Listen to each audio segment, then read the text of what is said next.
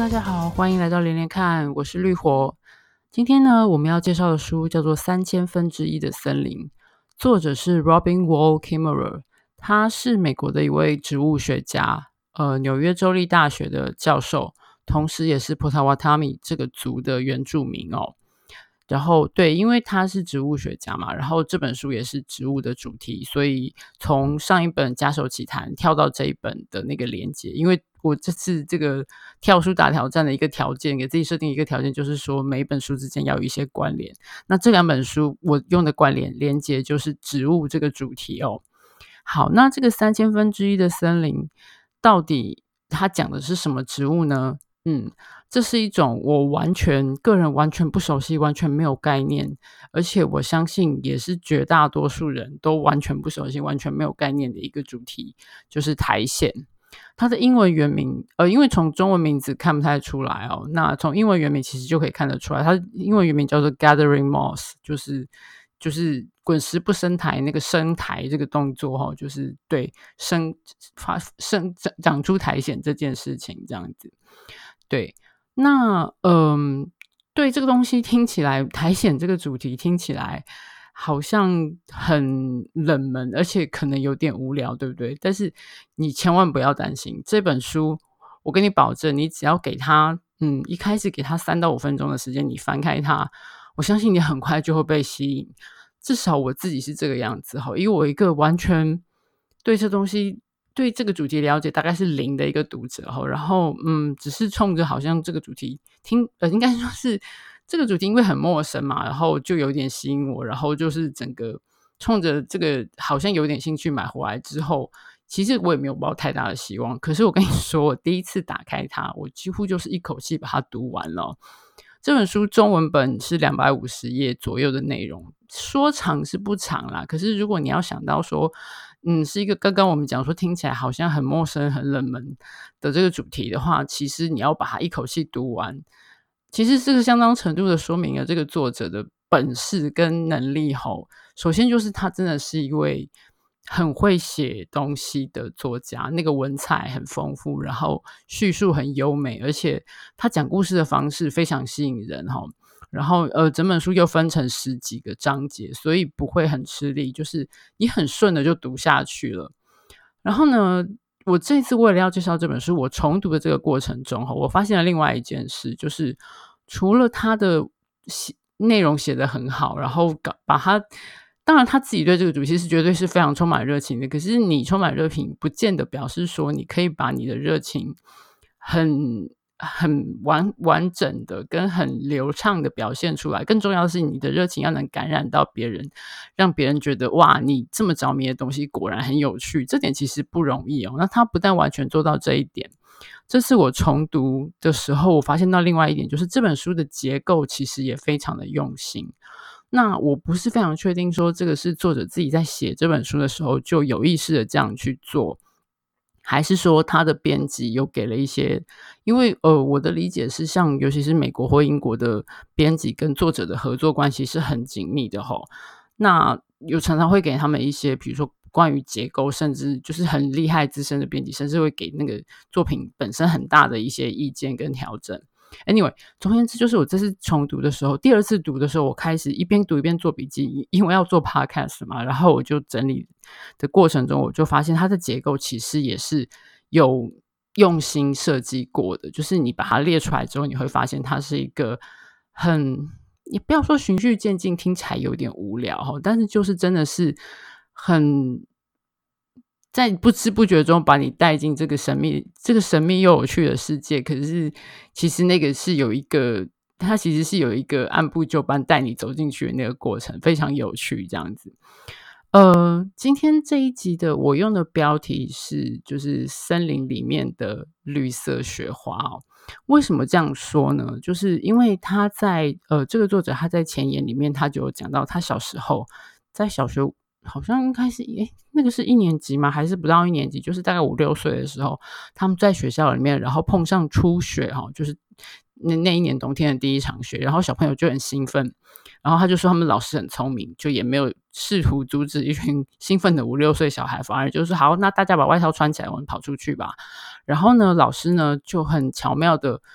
引导他们去欣赏，就是应该简单说，就是把给拿放大镜给小朋友看雪花，因为大家都知道嘛，就是雪花没有任何两片是长得一样的哈。然后这个小小的 Robin，他小时候看到那个雪，第一次看到那个放大镜下面的雪花，说他整个就着迷，然后那个精巧的形状跟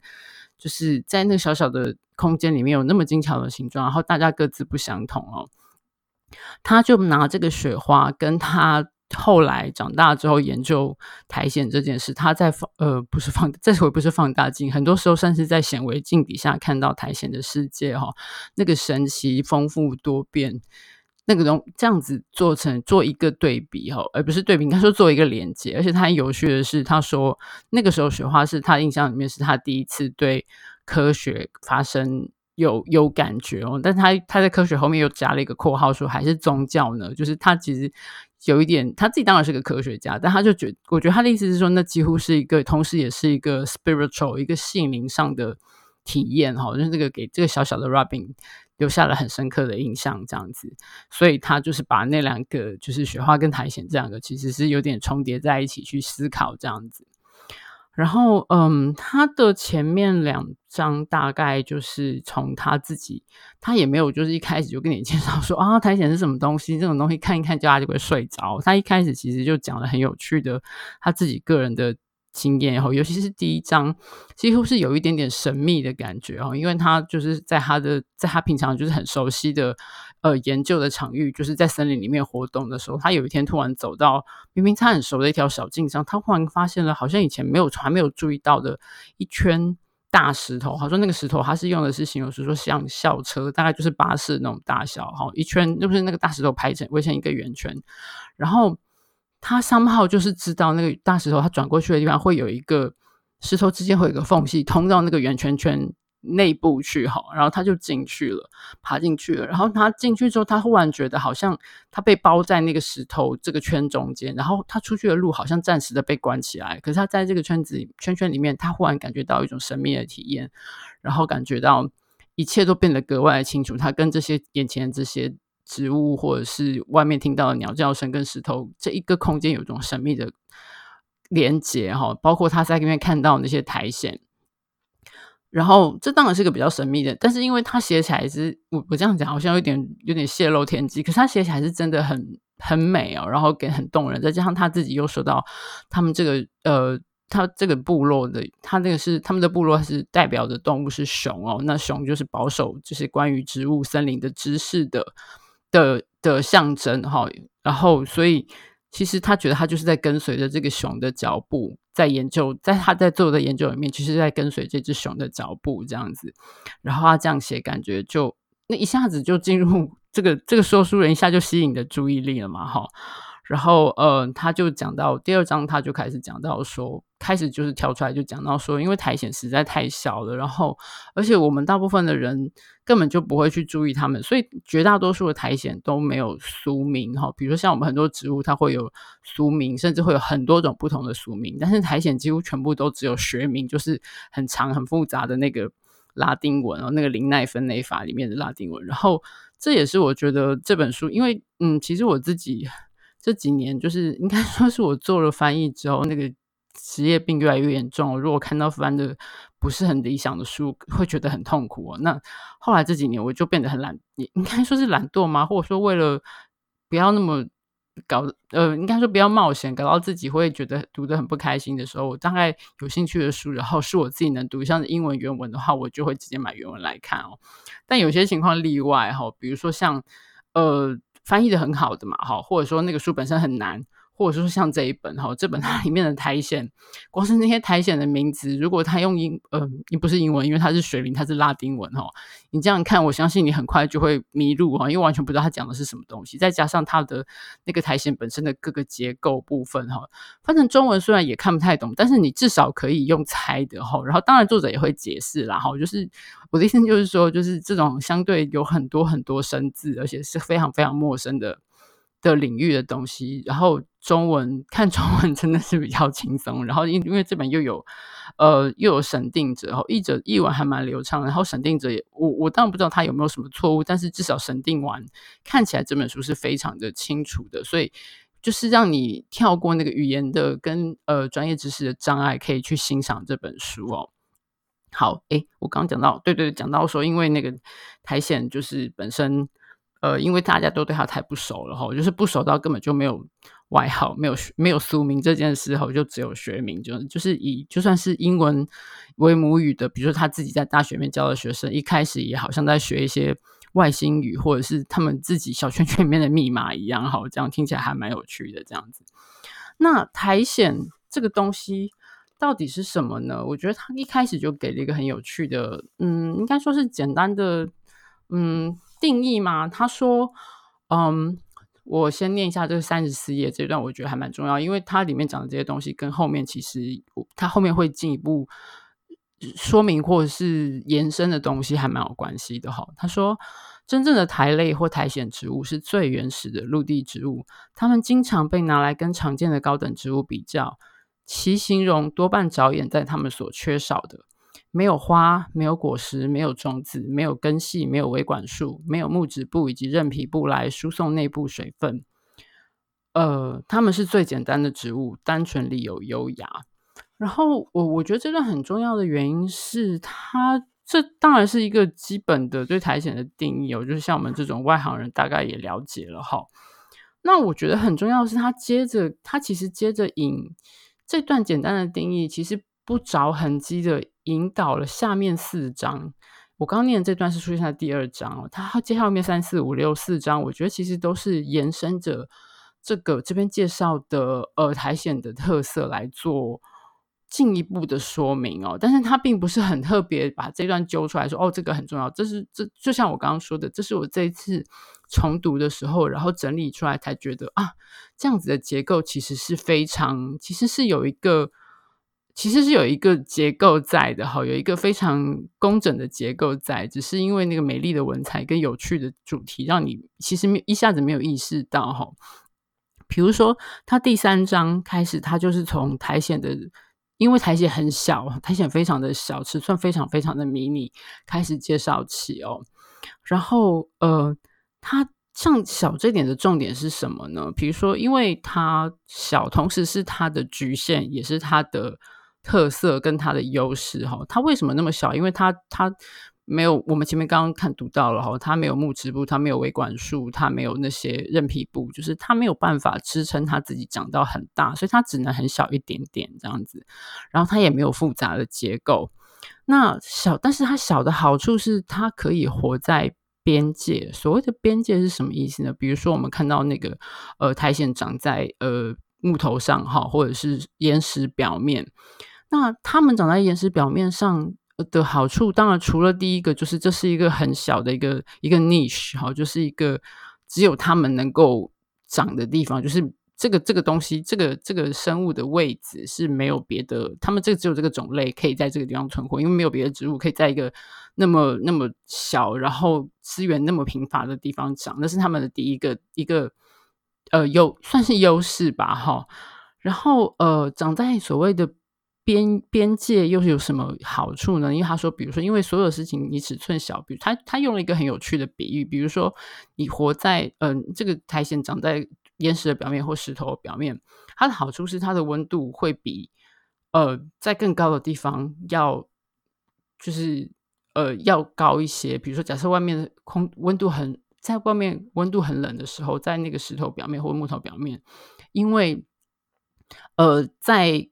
那个表面，你越靠近表面的地方，那个气流就越越越慢，然后就没有在吹。然后温度会更高，它就也举了一个很容易大家很容易理解的例，就是假设你今天站在一个草原上，你站在那边吹到的风，跟你躺下来吹到的风是绝对不一样的，因为越接近地面，那个空气，呃，应该说扰最阻挠空气流动的东西就越多，所以你靠躺在地上的时候，你吹到的风是比你站起来的时候感受到的少。那呃，苔藓就是利用这个地方的这个小块空间哈，然后其次就是因为它活在那个那个。岩石或是木头表面，然后那个外界跟岩石，比如说，假设你岩石白天被太阳照得很热，然后到了晚上有温差的时候，那个水汽就会凝结在，就容易凝结在岩石上。可是那个水汽除非是很潮湿的地方，但是比如说你要是在很干燥或沙漠之类的地方，那个水汽其实微薄都到不能再微薄的。可是因为苔藓这么小，他们刚好就可以利用这个，除了他们之外，大概很难有别人能够能够利用到的微薄的水汽来来来生存哦。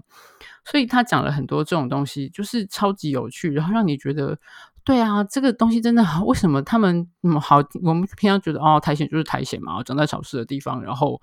嗯，就是就是一个这样的东西嘛。可是他这样一解释，你忽然觉得对啊，好奇妙，好神奇。而且虽然说他们是一定要有水才能活，可是其实他们在很多很多地方，包括像什么沙漠啊，或者是很干燥的地方，其实也都可以活。那这个就讲到他后面后面几章就讲到它的特色，比如说呃，讲到说苔藓的繁殖哈，那。因为苔藓是最早呃往地陆地上发展的植物，那在他们之前就是那个水里面的藻类哈，所以他们就有点像是动物里面的那个两栖类一样，他们需要水哈，非要，因为他们再加上他们结构又很简单，没有什么复杂的，比如说什么输送水的，他们又很小啊，所以他们基本上就是要直接的。接触到水哈，要不能离水太远。简单说就是这个样子哈，要有水才能活。要对，就是这样。那他们的生殖也是要靠水，因为就是呃，他们的那个精子要要游到卵子，就是他们的有性生殖其实也是需要水。但因为他们又实在太小了，然后他们生存的地方有些时候又不见得能够有一定会有水哈。那就是在那个小小的世界里面。其实是非常的困难哈，它就比如说一滴水对我们来说其实很简单，可是可能对那个精子来说是一个很难游过去的那个的阻碍之类的。他讲了很多哈，然后他讲了半天点，我都开始替那个苔藓担心了。然后他最后那在讲这讲生殖的这一章，他最后就就忽然绕回来下一个结论说，对，因为其实有性生殖其实实在是太困难了，然后然后风险也很大，所以其实很多苔藓植物根本就是。直接就是采取无性生殖，然后然后卷这个回马枪，你讲了半天，到底是对好？结果对好啦，就是他讲了这么多，我后面觉得嗯，对，其实好像无性生殖对他们来说比较有利哈。但是他后面也有讲到说，但是还是有一些苔藓是用有性生殖的方法来进行的，因为毕竟有性生殖有有性生殖的好处哈，就是说，呃，嗯，就是比如说你的那个。因为你无性生殖，你就是不停的自我繁呃自我复制嘛，哈，那好处是你的 DNA，你的基因可以完整的传，你的基因可以完完整整的传递下去。那坏处就是，嗯，他们的无性生殖的的进行的方式也要看你的环境跟你这个这个你这一个种类苔藓的采取的你们的特色而定哈，但是。呃，有性生殖的风险很高，但是好处是你有一点像是在洗牌哈，就是说，因为有性生殖是只能从呃雄性跟雌性那边各拿到一半的基的基因嘛，那就是你可以有有可能就是各种轮盘，现在转轮盘赌一样，就是转出各种不同的组合，那说不定就会有转到很好的组合，然后假设刚好又掉在一个适合你发展的地方，你就会说不定就会繁衍出一种完全。嗯，不能说完全不一样，就是有一种不一样的后代哈，就是那个是有一个变化在的这样子。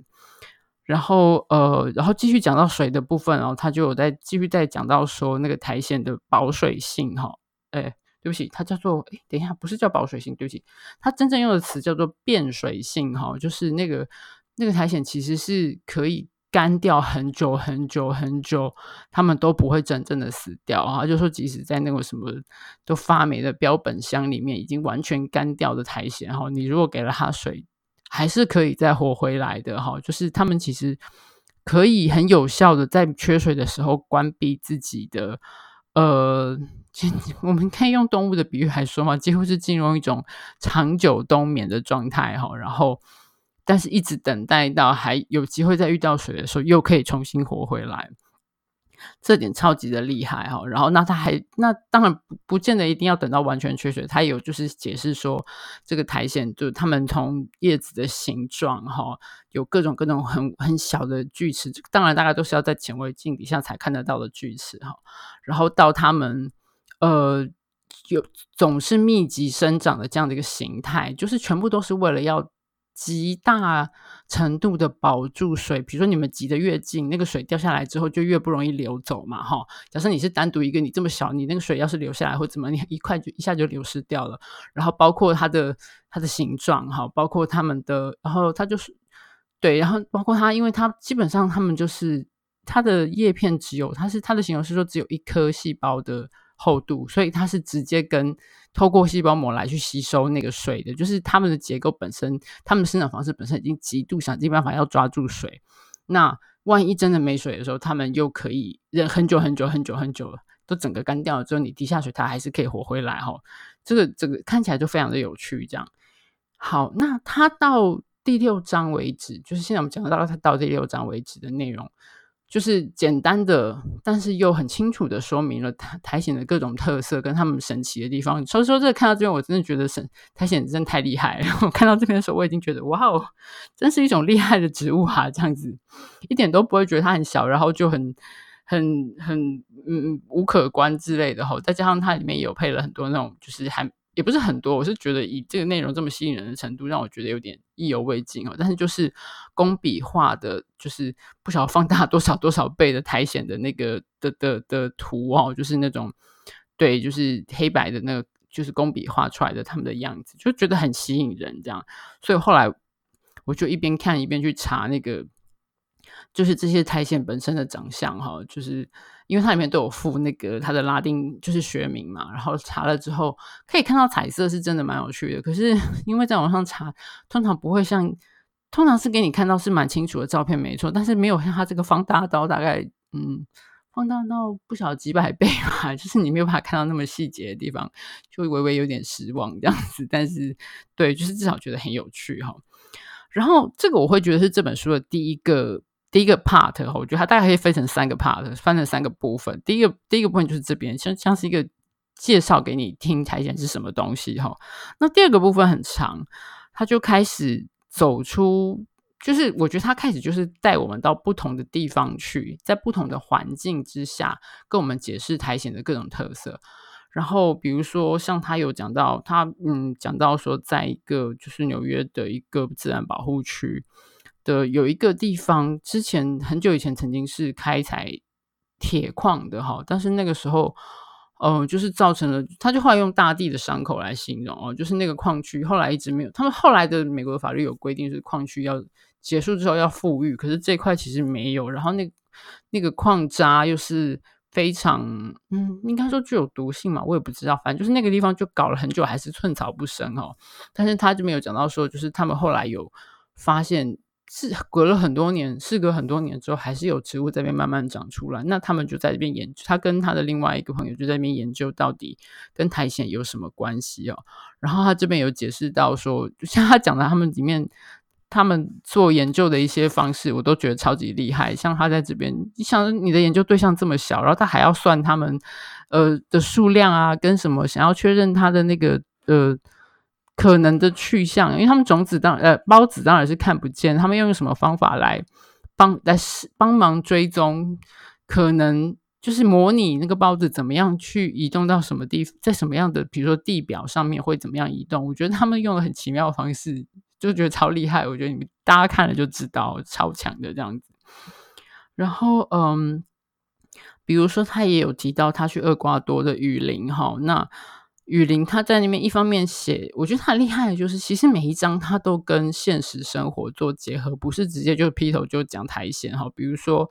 嗯。他前面讲到说那个苔藓很小的这一点，他就从他的侄女，侄女就吵着说，那时候还是一个很小的小朋友，他不过马路不希望被他牵着，就那边哭哦，就说我不小了，我已经长大。然后就是他从一些日常生活，他自己的生活的四周的东西切入，把那个主题再跟苔藓做结合哦。像他讲雨林的这一章，其实也就是这本中书中文名字的来源，三千之一分三千分之一的森林哦，因为他说。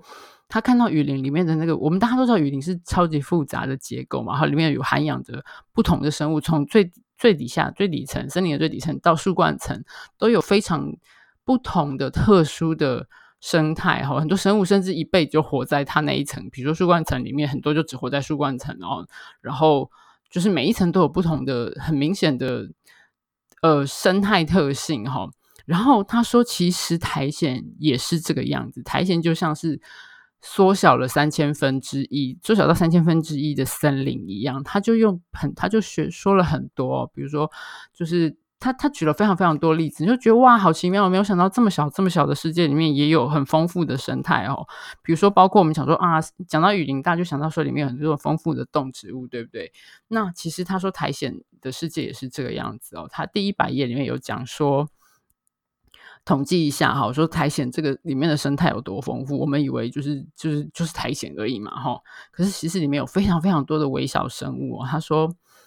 林地上的一克苔藓，一团差不多一颗马粪大小，里头就有十五万个原生动物，十三万两千只缓步动物，三千只弹尾虫，八百只轮虫，五百只线虫，四百只螨，还有两百只蝇类幼虫。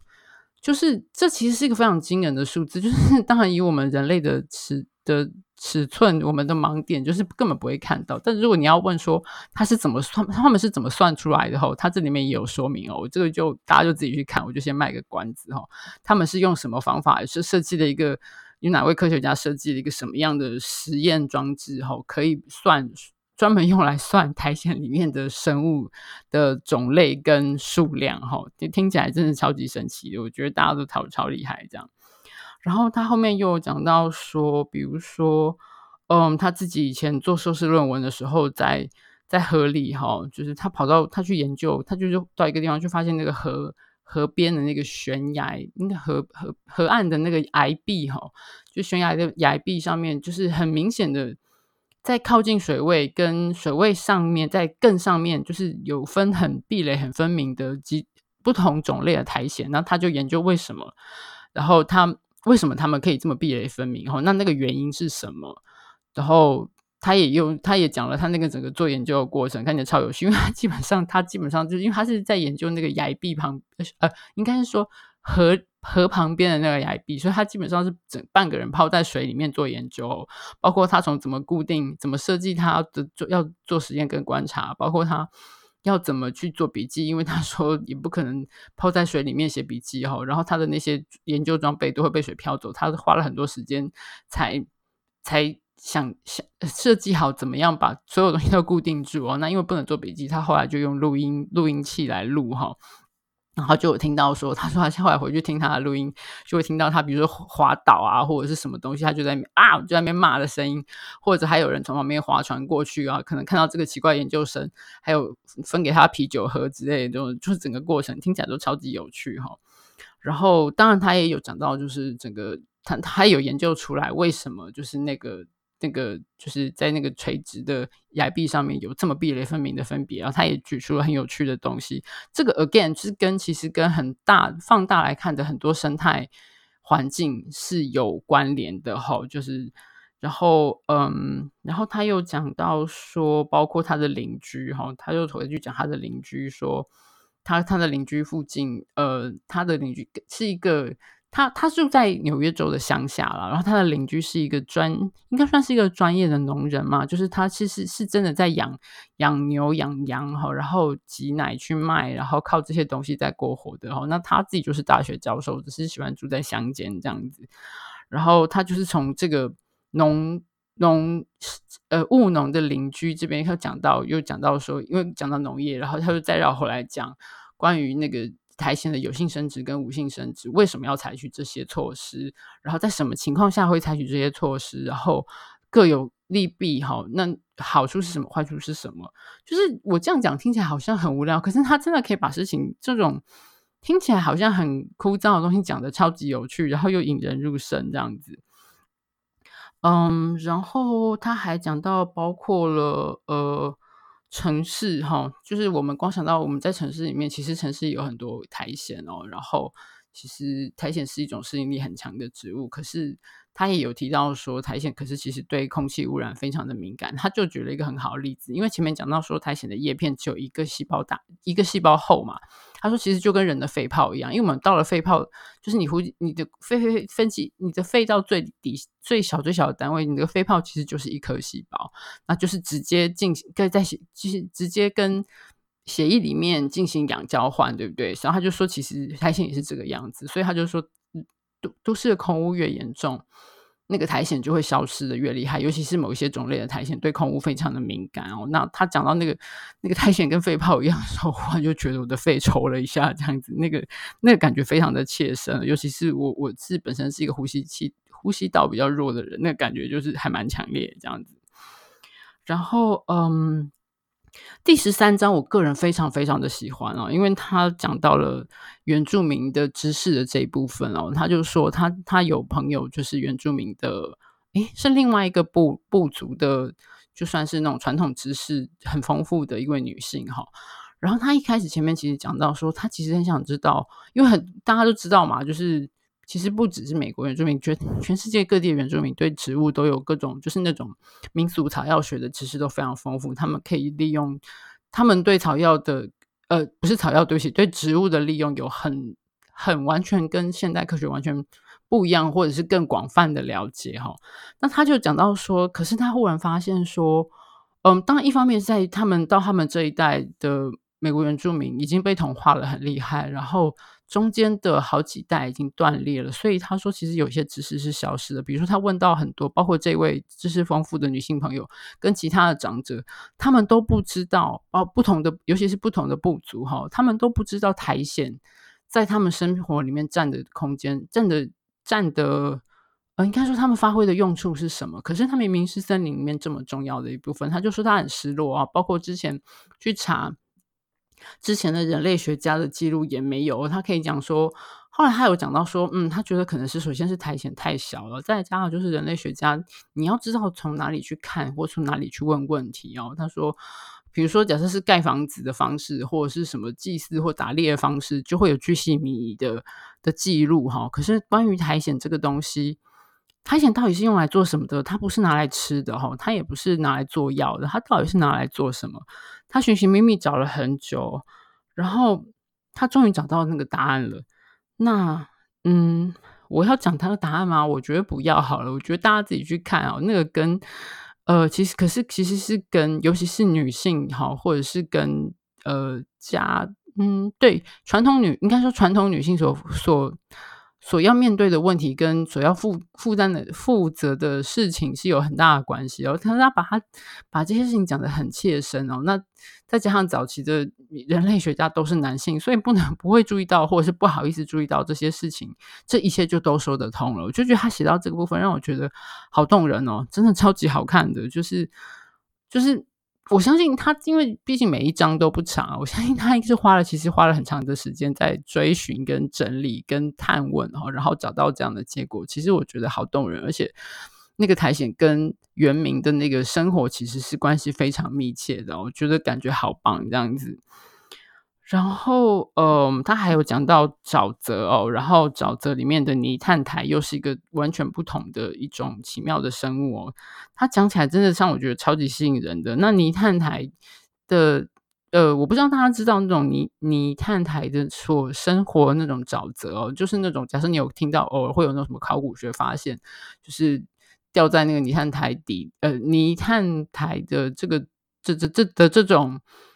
沼泽里面哈，因为那个基本上是一个厌氧性极高的地方，然后水质什么的，就是基本上没有什么微生物可以存活。常常会有什么考古发现，就发现那种什么几万嗯。不是几万、几千年前的人或者是动物掉在里面哈，然后身体保持的非常完整，就会有很多珍贵的考古或者是生物的记录哈。他这边这一章就很清楚的说明了为什么泥炭台的沼泽是可以变成这样的环境，而且这个环境其实很大一个程度，很大程度是泥炭台所自己塑造的。他用他自己本身的特性塑造出一个适合他自己生活的环境。然后死掉的泥炭台的部分呢，就是泥煤哈。那泥煤是很多北方，呃，北方住在北方的人所很重要的一种，呃，应该说泥煤砖哈，是用来烧，就是取暖烧火的重要的一种材料。那更重要的是，如果你喜欢喝苏格兰威士忌的话哈，那个。很多苏格兰威士忌都会有一个所谓的泥泥煤味哈，那是他们的一个特色。其实我个人还蛮喜欢那个味道的，那个味道还蛮两极的。讨厌的人应该就会很不喜欢，但是我个人还蛮欣赏那个味道这样子。然后对，总而言之就是这个东西，这个东西真的很冷门哦，就是呃，可是只是他被他讲起来就整个都超级有趣，我也不知道怎么说，我就觉得超好玩的这样子。然后，嗯，第十五章是一个我觉得有点奇怪的一章，它不是不有趣，可是我觉得它跟前面跟后面都没有什么关系。它是讲了一种高度特化的一种苔藓，哈，叫做湖苔，那个湖是那个水壶的壶，哈。那这章很短，就是是很有趣，没错。但是我觉得在这本书的结构里面，好像像比如说我刚刚说一第一章到第六章，第一第二章是简单的从个人角度让我让。把我们拉进他的这个世界，然后，然后接下来三四五六这四章就是介绍，用很吸引人的、就浅显易懂的方式去介绍苔藓的特色。然后接下来的这几章，从第七章到大概第十四章左右，就是就是在以不同的环境背景哈，介绍苔藓，更就是等于像把我们拉出去，拉到不同的场域哈，去理解苔藓本身这样子。然后第十五章在这个地方跟这些都不合啊，然后 接下来的最后三章，呃，最后四章，对不起，后三十六、十七、十八几乎都是令人沮丧的 章节哦。十六章我看了真的很难过，就是他他就写到他自己的一个经验，就是被人家请请去当所谓的什么富裕原生花园的顾问，他很兴奋哦，结果去了以后。发现其实整个 project 是一个有钱人想要打造一个超级厉害的花园庭园，然后，然后所谓的超级厉害庭园，包括那种几十年的大树，哈，那这个东西他就有说，那嗯，这他去看到的时候就说，嗯，这个东西可以买到吗？然后那边负责跟他联络的那个人就说，没有，就是这个老板他买下一块地，哈，那个地上面的，就是他等于是买了一块地，然后把那块地上的老树直接挖过来，哈，然后他。想要他的老板想要找这个我们的作者来又做的事情，就是他想要种出一个苔藓的花园，或是一面墙，或是一个装置艺术也好哦。可是他想要达到效果是，是他可能想要几个月之内达到几十年之间发生的效果，就是那是一个完全不可能做到的事情哦。然后他给了一些建议之后，后来之后他有一次又再被找回去，他 赫然发现说：“哦。”居然可以做出这么好的效果，怎么可能？你们是怎么怎么做出来的？就后来才知道，说其实是在那个这个有钱人的他的另外一块地上面，本来原生在森林里面的苔藓大石头被一块一块的挖凿凿，就是切割凿穿，然后带到他的花园，到他的他的地产上面，哈。然后很多当然就是很多状况就是适应不良，其实基本上就是死掉了哈。然后他这次就是找他来给他看，说叫要他再给他们意见哈，就说这些负责移植的这些工人或者是负责人，其实他们也是很关心的。可是毕竟这些东西被移到这种地方，他就他用了一个我觉得印象非常深刻的，因为他就说他们那个被切割来的石块啊，有一些就是就在面就是。在真正移植到他们的房子或花园里面之前，就是外面有就是搭帐篷哈，然后在那边进行像减伤分类那样子，有些是还可能还可以救的，有些真的不行，可能就只好放弃之类。他就说他他到那边去被要求就提供一些意见的时候，他觉得他好像是奴隶船的医生哈，他就说从看看那就是负责检查那些从呃非洲被送来的奴隶被拉下船的奴隶哈，有些比如说状况都已经很差了，然后。毕竟在那个运送过程都是一件可怕的状态，然后把一一大堆人挤在那个完全不是适合人住的船舱里面。Anyway，就是他就说他觉得好像那个奴隶船负责帮这些下船的奴隶，就是检查身体的医生。我就看到之后真的觉得超级难过。那一章我第一次看的时候就很难过，这次看的时候就又翻了，迅速跳过这样子吼。然后呃后面还有十八章有讲到就是苔藓的商业采集跟盗采哦。那苔藓的用途，它其实有说明哦，就是只是看了后，看他这样写，其实真的超级难过的哦。就是一个苔藓长得极慢，然后那种几十年的东西被一下子就大量的挖走，然后呃晒干，然后去做成一些可能是廉价的东西，或者可能是拿来当装饰的，或者可能是做成什么，就是不知道那种，就是你真的会觉得那个那个商业进行，就是那绝对是不可，就是不可。Unsustainable 就是不可永续的哈，那就是一个极度在破坏的状态。然后，嗯，看了真的超难过。这样子，然后，嗯，有一章，有一章是第十七章，是讲到就是呃，说穿了，它其实就是讲到说苔藓在森林里面的扮演的非常重要的角色哈。关于森林的涵养，包括它跟整个森林的生态系，包括植物呃树木本身，包括植物，包括微小的生物，然后到昆虫，然后到鸟类，然后到所有所有的东西，其实大家简单说就是这些这些都是千丝万缕是连在一起，紧密的连在一起的哈。然后他有说到一句很重要的话，就是他说，因为他因为他前面这一章他有提到说他他要去看那个。所谓的接伐林哈，那个接伐就是通通砍掉，clear cut 就是通通砍掉，然后种了单一树种，比如说是经济效益比较好的之类的哈。那他说去看了，就是就通通砍掉原来的，然后就是种了他种了一些新的树，但是他说只有树木没有办法形成森林哦，森林并不是说你种了很多树下去就是叫做森林哦，那那个那个整个生态系有没有回来？那这个是那个重点哦，那那个才显示生态系有没有回来，一个非常非常重要的一个点，这样子。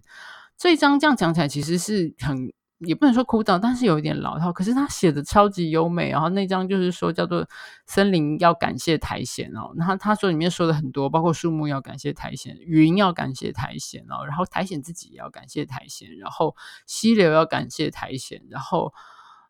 然后。云雀什么要感谢苔藓，我看到写到后来，我真的眼泪都快要掉下来了。这样就是真的写得很美哦。他又他，但他又不是故意在煽情，但是就是那个很诗意，然后充满，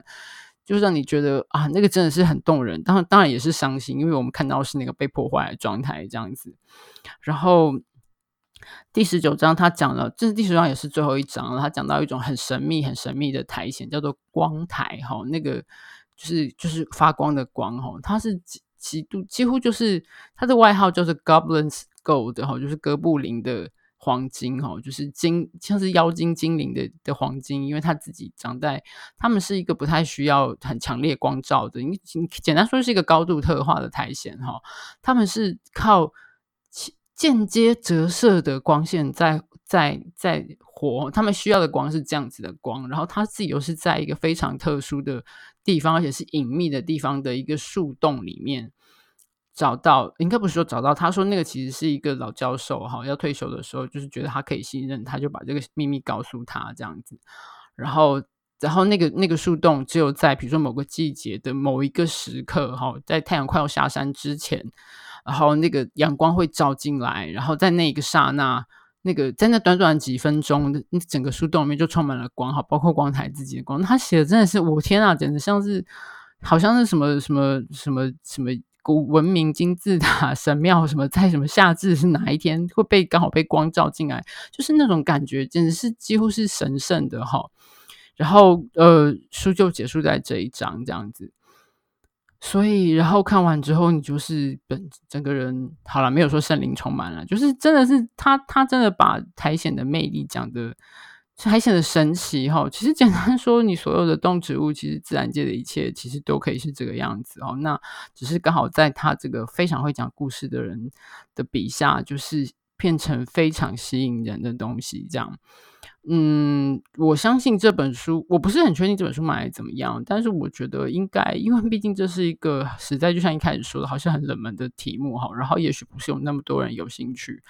但是我真的觉得，如果愿意相信我，相信就就就就当做被我骗一下哈，就是我真的很推荐这本书哈，大家去看了，保证有一种，嗯，不要说卧游吧，但是我真的觉得你就好像去看到一个。你自己不太有机会看到的东西，尤其是透过这样子一个充满了学士、学术经验跟原民生活智慧跟对他的研究主题极大热情的一位作者哈，然后透过他的笔，就好像透过了一个还会帮你解说、会有 会会有说明的一个望的显微镜一样哦，看到非常非常精彩的世界。我觉得这本书真的很值得推荐。好，那今天就到这里，我们就下次见喽，拜拜。